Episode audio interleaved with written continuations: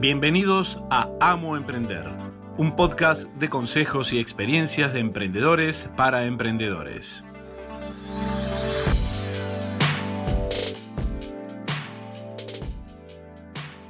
Hola, bienvenidos a un nuevo capítulo de Amo Emprender. Hoy vamos a volver a trabajar con Instagram porque me estaban consultando el tema del nuevo algoritmo que tiene Instagram para posicionar nuestros posteos. Em, lo que yo había comentado eh, respecto al momento en que nosotros publicamos es más que nada por el tipo de publicación. ¿Por qué? Porque el, mm, si publico algo que es muy específico de un momento del día o de un día en particular, puede ser mostrado otro día y perder un poco de relevancia en cuanto a que la persona que lo ve ve algo viejo. Entonces, bueno, para eso tenemos que usar eh, las historias. Pero no significa que el momento del día en el cual yo voy a publicar no va a ser importante. ¿Por qué? Porque si yo tengo un público que me sigue, a quienes les llegan las notificaciones en ese momento porque activaron las notificaciones y es un, un, público fan mío, esa gente me va a poner me gusta, me va a comentar, va a guardar esa publicación y lo que va a hacer es que ese posteo tenga mayor relevancia y se muestre a más gente. Si yo sé que ese público que tengo cautivo se conecta tales días, en tales horarios, yo tengo que publicar en ese momento, porque es el momento en donde mis seguidores, mis más fieles seguidores están conectados y son los un poco los responsables que van a hacer que mi posteo eh, tenga más relevancia y se le pueda mostrar a otras personas. También es cierto que el tema de programar un posteo, ya sea en Facebook o sea en Instagram, es algo que la empresa, una sola, Facebook e Instagram, no lo ven con muy buenos ojos. Es decir, que si nosotros tenemos un contenido programado, puede ser que en, el, en esta fórmula que tienen, este algoritmo que está basado en un montón de, de, mm, funciones, en un montón de, mm, de, aspectos, puede hacer que eso como que lo baje un poco en orden de importancia a mi posteo. Pero de nuevo, si yo sé que mi público eh, se conecta los viernes a las 3 de la mañana y yo los viernes a las 3 de la mañana no estoy despierto y lo programo, toda esa gente que tiene los em, tiene activado los avisos cada vez que yo publico me van a hacer que ese posteo rinda más. Entonces, ¿programo o no programo? El tema es no tener el, em, em, nuestros posteos un 100% programados, sino tener una cierta flexibilidad para poder publicar algo que sea muy del momento, que me deje eh, un, un, espacio para que yo pueda ser fresco y publicar algo que sea novedoso y que esté relacionado con lo que mi público quiere ver o quiere leer o quiere escuchar.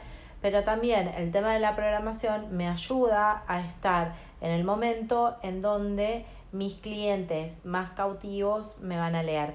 Como les, em, como lo habíamos visto en el podcast pasado, también pasa que muchas personas tienen las notificaciones activadas y luego no las ven. Pero la gente que es muy muy fan de ustedes eh, van a ser los primeros que les ponen me gusta probablemente sean los familiares, los amigos, que habíamos dicho que a veces no está bueno tenerlos porque no son las personas que nos van a comprar.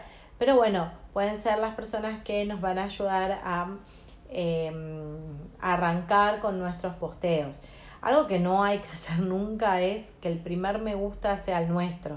O sea, que nosotros posteemos y lo que primero que pongamos sea un corazoncito es como que no queda profesional porque van a ver que a la propia marca les gusta eso. Sí, déjenle la opción para que aparezcan nombres de sus seguidores.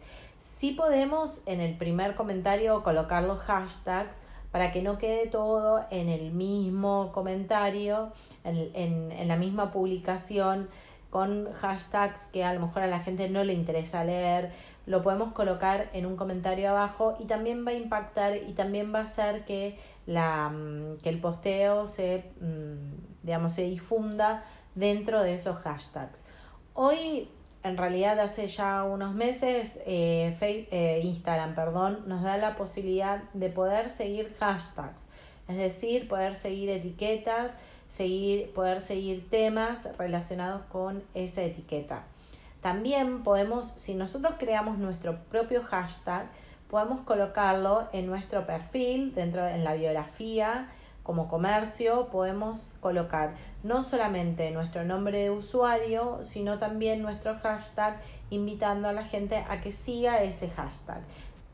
Es una manera de usar los hashtags para etiquetar ciertos productos em, y ciertas frases muy específicas de una serie de servicios o de productos que tengamos y la gente que sea muy fan de ellos pueda encontrar ahí eh, agrupados la información que les interesa. Por ejemplo, si nosotros tenemos una empresa de calzados, podemos poner la marca y eh, hashtag eh, con botas, otro la marca con bailarinas, etcétera, para que la gente que busca específicamente un tipo de productos pueda encontrarlos de forma ordenada bajo ese hashtag. Hay que tener mucho cuidado con la utilización de los hashtags porque también cuando una persona cliquea en un hashtag no solamente va a encontrar nuestros productos y servicios, sino que también se puede encontrar con los de la competencia.